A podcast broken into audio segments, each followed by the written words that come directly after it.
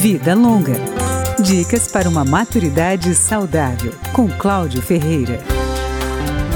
A Associação Mineira de Municípios deu uma menção honrosa ao projeto da Prefeitura de Uberlândia, que já instalou dois condomínios gratuitos para idosos em situação de vulnerabilidade.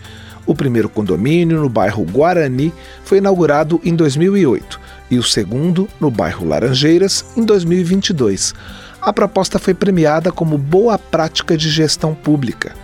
Secretária de governo da prefeitura e primeira-dama da cidade, Ana Paula Leão foi a idealizadora do projeto e agora está no primeiro mandato de deputada federal. Ela explica que a ideia do condomínio veio de uma experiência divulgada pela Sociedade Suíço-Brasileira. Em Uberlândia, cada um custou cerca de 400 mil reais, financiados pela Caixa Econômica Federal.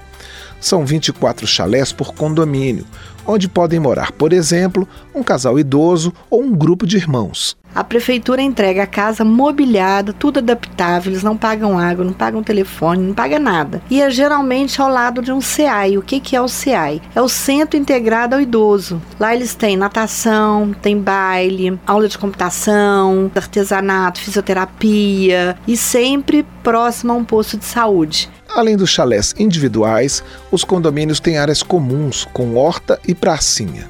São murados com porteiro e guarita.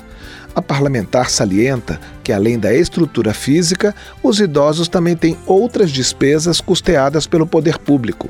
O custo médio mensal de cada condomínio fica em torno de 23 mil reais. A prefeitura fornece alimentação, vestuária, roupa de cama, cobertor. Os chalés são bem organizadinhos, bem arrumados, vale a pena conhecer. É razoavelmente um custo barato para a gente dar uma dignidade de vida para quem já fez tanto por nós. A triagem dos moradores é feita por assistentes sociais da prefeitura, a partir de critérios estabelecidos junto com a Promotoria do Idoso do Ministério Público Estadual que a pessoa seja idosa, tenha autonomia, não tenha descendentes e esteja em situação de vulnerabilidade social.